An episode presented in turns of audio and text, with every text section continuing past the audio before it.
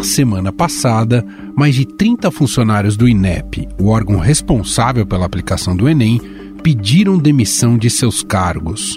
Isso aconteceu às vésperas da realização da prova, que será aplicada nos próximos dois domingos, dias 21 e 28 de novembro. Às vésperas do Exame Nacional do Ensino Médio, o INEP, o instituto responsável pela aplicação da prova, tem uma debandada de servidores. Apenas ontem, 35 funcionários pediram demissão.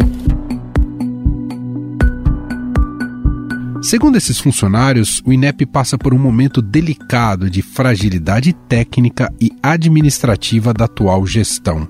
Eles reclamam também de situações de assédio por parte do presidente do Instituto, Danilo Dupas. Os colaboradores enviaram uma carta aos diretores do órgão informando a demissão em massa coletiva. O objetivo é pressionar a saída do atual presidente do órgão, Danilo Dupas. Os funcionários denunciam fragilidade técnica e administrativa da atual gestão do INEP.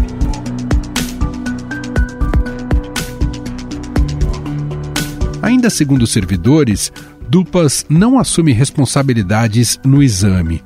O grupo teme que o presidente da autarquia esteja preocupado em não ser responsabilizado juridicamente por eventuais falhas que possam ocorrer no Enem mas ele se apressou em confirmar que o exame está mantido para os mais de 3 milhões de candidatos. O Exame Nacional do Ensino Médio, Enem, e o Exame Nacional de Desempenho dos Estudantes, ENAD, serão realizados normalmente nas próximas semanas.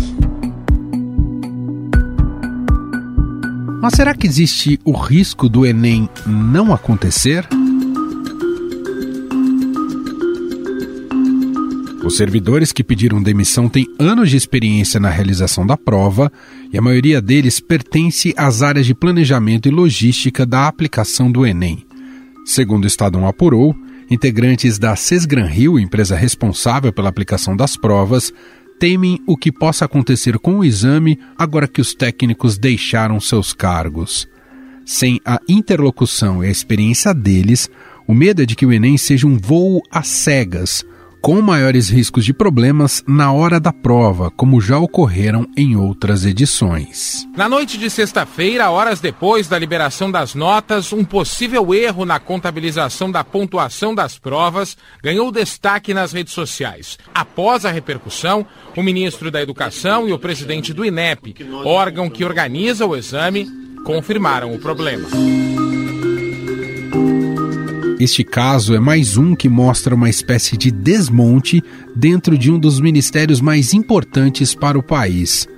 Só para se ter uma ideia, Dupas Ribeiro é o quinto presidente do INEP em três anos de governo do presidente Jair Bolsonaro. Nesse período, houve várias debandadas de servidores em cargos de direção. Alexandre Lopes comandava o Instituto desde maio de 2019. Ele era o quarto a ocupar o posto desde o início do governo Bolsonaro. A exoneração foi assinada pelo ministro-chefe da Casa Civil, Walter Braga Neto. Não há uma confirmação oficial sobre o motivo da demissão do chefe do Instituto. Isso causou polêmica sobre a intervenção no conteúdo das provas aplicadas. Em abril deste ano, parlamentares, ex-ministros da Educação e ex-presidentes do órgão denunciaram um apagão educacional e criticaram o descaso da gestão. O que a gente vê ano após ano é uma queda no investimento que vai para a educação, que vai para a pesquisa, que vai para a ciência e tecnologia. Então, é claro que essas coisas começam a acontecer.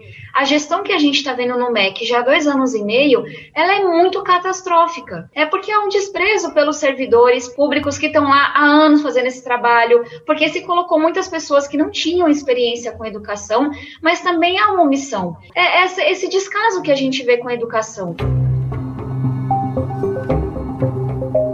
próprio Ministério da Educação está no seu quarto ministro, Milton Ribeiro, que tem colecionado diversas polêmicas, como aquela em que disse que há crianças com deficiência de impossível convivência. O que, que é o inclusivismo? A criança com deficiência era colocada dentro de uma sala de alunos sem deficiência. Ela não aprendia, ela atrapalhava, entre aspas, essa palavra falo com muito cuidado, ela atrapalhava o aprendizado dos outros.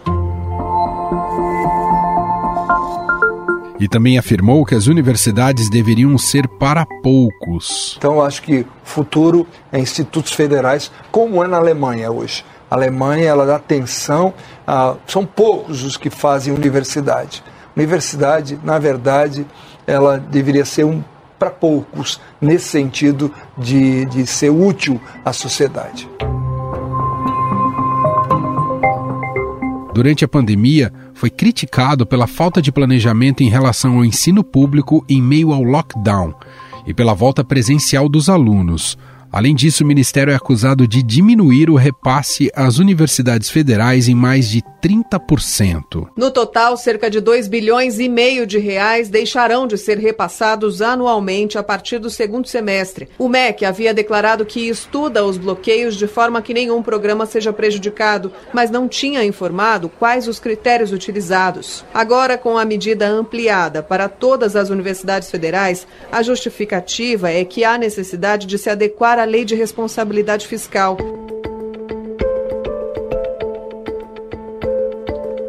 As declarações do ministro da Educação, Milton Ribeiro, abalaram sua segurança no cargo. A escalada de tensão sobre Ribeiro, no entanto, é contida pelo presidente Jair Bolsonaro, que nutre simpatia pelo subordinado. Com suas posições polêmicas, o titular do Ministério da Educação conseguiu atrair a antipatia de políticos, discípulos de Olavo de Carvalho e gestores educacionais. E para entender melhor o desmonte no INEP e no Ministério da Educação e o risco para o Enem, nós vamos conversar com a repórter especial do Estadão, que cobre a área de educação, Renata Cafardo. Olá, Renata, tudo bem? Seja bem-vinda. Tudo bem, Manuel? Um prazer estar aqui com você de novo. Estamos aqui na semana da realização do primeiro fim de semana do Enem. Imagino que muitos estudantes e pais de estudantes estão acompanhando esse volume de notícias relacionados ao INEP, preocupados com a própria prova neste fim de semana, Renata. Você tem algo a dizer para esses pais e estudantes, só para a gente começar a nossa conversa aqui, Rê? Olha, é, não dá para. Eu não botaria minha mão no fogo pelo Enem. Tô querendo dizer o quê? Eu não boto a mão no fogo de que essa prova vai acontecer 100%, sem problemas, os dois domingos. Não sei. Por que eu estou dizendo isso? Porque saiu muita gente, muitos servidores pediram exoneração e essa semana, ainda que é a semana do Enem, promete ainda. Alguns servidores vão falar lá na Câmara dos Deputados, na Comissão de Educação, o que tem acontecido no INEP. Vão denunciar assédio moral, vão denunciar é, interferências, ingerências do presidente do INEP, que é quem eles estão atacando, publicamente lá na Comissão de Educação. Ou seja, isso pode trazer um maior rebuliço ainda novamente essa semana para o Enem. Pode sair mais gente e pode tornar inviável ali a aplicação de, do exame se de fato essas pessoas forem exoneradas. Porque eu quero lembrar que o presidente do INEP não assinou a exoneração ainda. Então essas pessoas precisam ficar por lá, porque elas são servidoras públicas e elas têm um compromisso ali de fazer a prova. Mas imagina você pedir exoneração, você continua lá e aí vem um exame desse. Com que cuidado você vai trabalhar, sendo que você já não aguenta mais o ambiente de trabalho em que você está, né? E aí tem, tem que fazer tem que participar da aplicação. Já essa já é uma questão. Fora o fato de que se de fato eles forem exonerados essa semana, já, né, oficialmente, eu digo, com assinatura, porque não pode esperar muito tempo, então pode ficar vazio o INEP. E aí como fazer o ENEM ou como fazer um ENEM com qualidade, né? Às vezes pode acontecer sim, mas com erros, com fraudes, você me pediu para tranquilizar os pais, né? Não sei se eu vou conseguir tranquilizar, mas pode acontecer muitos ataques hackers. Os servidores do INEP dizem que isso é rotineiro e tem um monitoramento 24 horas para que isso não aconteça, mas se não tiver ninguém ou se tiverem poucas pessoas na área de tecnologia, porque muitas já pediram exoneração, como é que vai controlar isso? Como é que vai ter certeza que esse monitoramento vai estar sendo feito? Podem surgir problemas em estradas, porque as provas estão prontas, estão armazenadas nos correios, mas elas têm que ser levadas aos locais de prova, às escolas. Pode-se interditar uma estrada e o caminhão não conseguir passar com as provas, e o carro não conseguir passar. Para quem resolve isso? Se a pessoa que cuida da logística pediu exoneração. Ou uma lote pode vir com menos provas, e aí a sala do seu filho, a sala de você que está nos ouvindo, não vem a tua prova, vem uma prova a menos. E aí acontece uma, duas, três, dez provas a menos. Quem resolve? Se o pessoal lá do planejamento da logística do INEP também não está, porque é assim, né? Vai subindo, né? Você vê o problema na escola, que passa para o supervisor, que passa, que chega no INEP em Brasília, naquele salão de crise, que tenta resolver. Às vezes tem um outro lugar lá próximo que recebeu prova mais. Ou a impressão da prova vem errada, precisa trocar a prova e não tem outra. Bom, pode acontecer muita coisa, né? Que a gente já viu. Quantos anos a gente não tem de Enem, né? Desde 2009 já é um grande vestibular e todo ano tem alguma coisa, alguma coisa que é, que é interpelada, né? Que se segura uma possível fraude ou se descobre um, um problema na véspera e consegue que a prova caminhe bem e outros que a gente não sabe que podem acontecer, né? E com uma crise dessa desse tamanho no órgão que faz o Enem, ele fica desacreditado, né? As pessoas acham que é mais fácil burlar quando você está num, num, órgão que parece que está uma bagunça. Aí quem estava com medo de tentar alguma coisa até tenta, fala, putz, deve estar tá uma confusão lá, eu vou tentar alguma coisa que ninguém vai me pegar. Essa perda de credibilidade é muito importante, né? Nesse momento, nas vésperas da prova. O órgão está em evidência como se fosse uma bagunça geral. E o estudante vai confiar como que aquilo vai dar certo.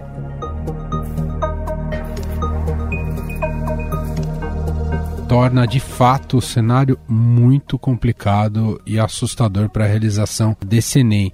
Agora, Rê, você fez uma apuração muito importante, muito relevante para explicar as funções do INEP, recentemente publicado no Estadão né, que vão além. O Enem talvez é aquilo que dá mais publicidade ao INEP, mas as atribuições desse, desse órgão vão, vão muito além do Enem. Queria que você contasse um pouco mais o que está comprometido além do próprio Enem.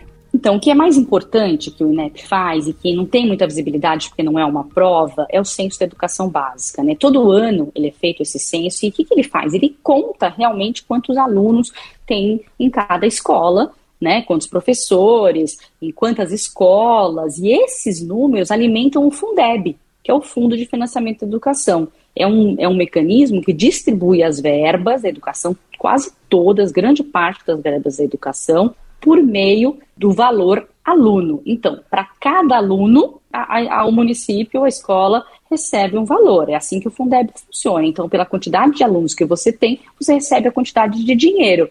E quem que vê quantos alunos tem? O censo da educação básica feito pelo INEP. Se esse censo tiver atrapalhado, o Fundeb, que é esse, o financiamento, não consegue nem ir, nem, nem chegar corretamente às escolas.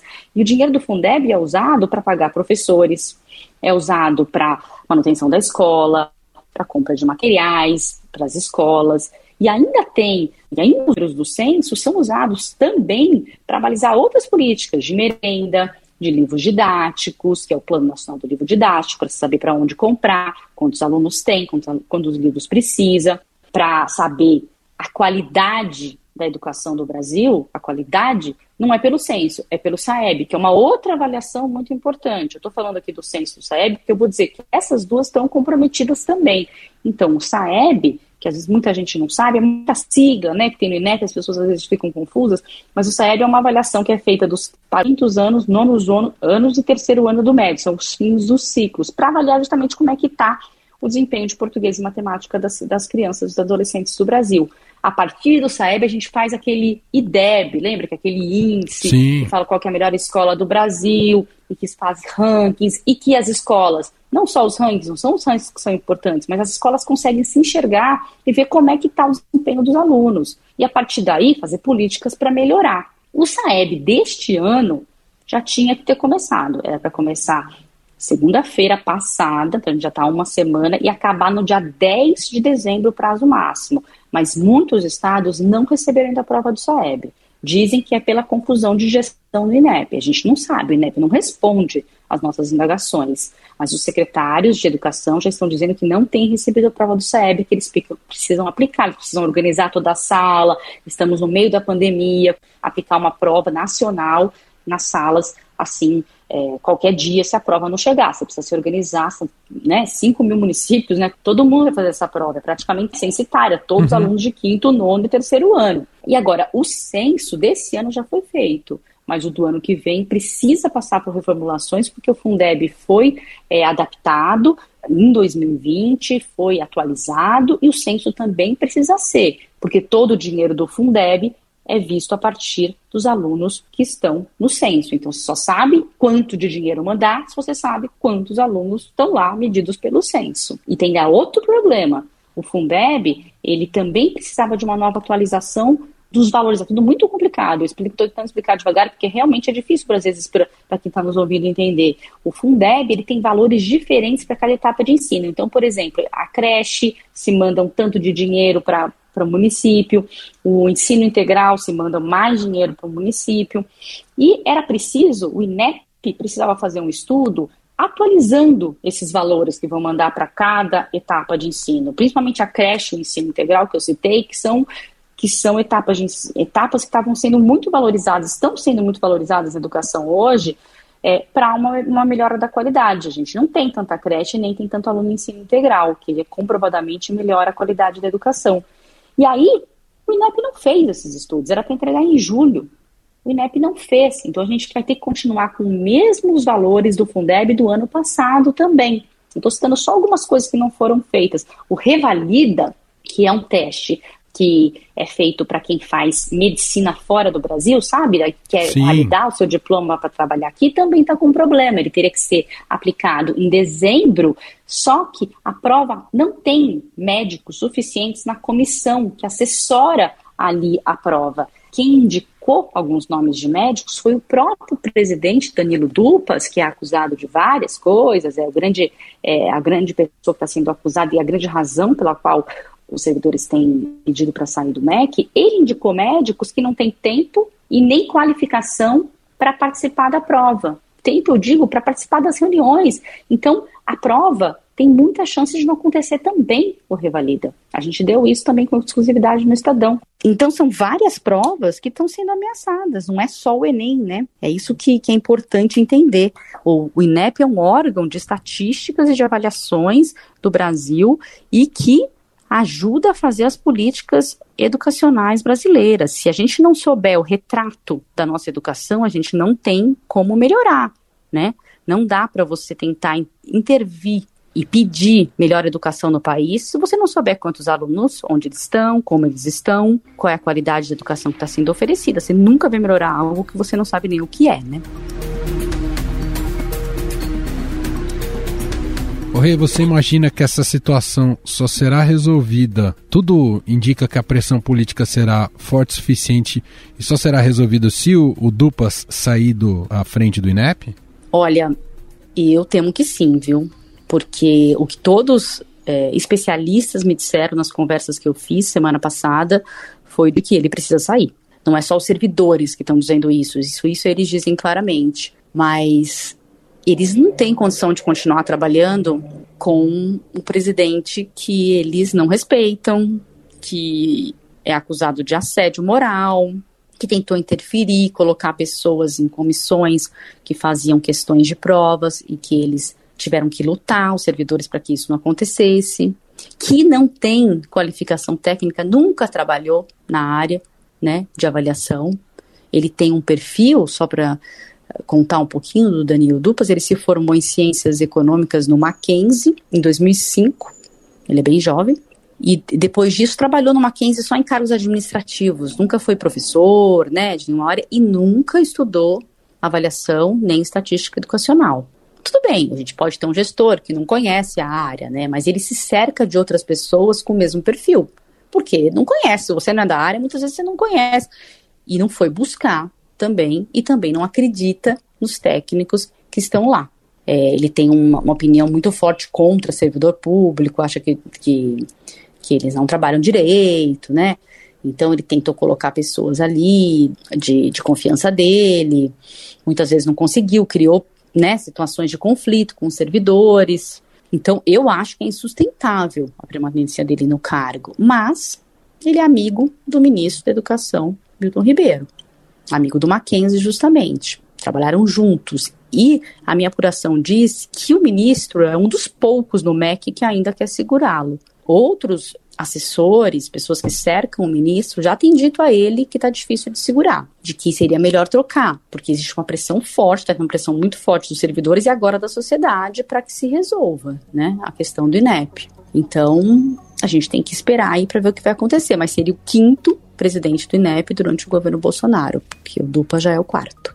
Muito bem, seguiremos acompanhando todos os desdobramentos e seguiremos acompanhando com Renata Cafardo, repórter aqui do Estadão, que participou hoje com a gente aqui do podcast. Obrigado, viu, Renata?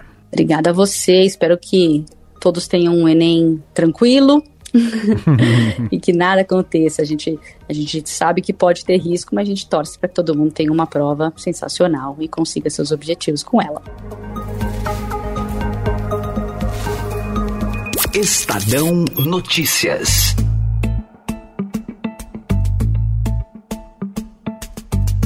Este foi o Estadão Notícias de hoje, segunda-feira, 15 de novembro de 2021. A apresentação foi minha, Emanuel Bonfim. Na produção, edição e roteiro, Gustavo Lopes, Jefferson Perleberg, Ana Paula Niederauer e Isabela Moia. A montagem é de Moacir Biasi. Mande seu comentário e sugestão para o nosso e-mail podcast@estadão.com. Um abraço para você e até mais.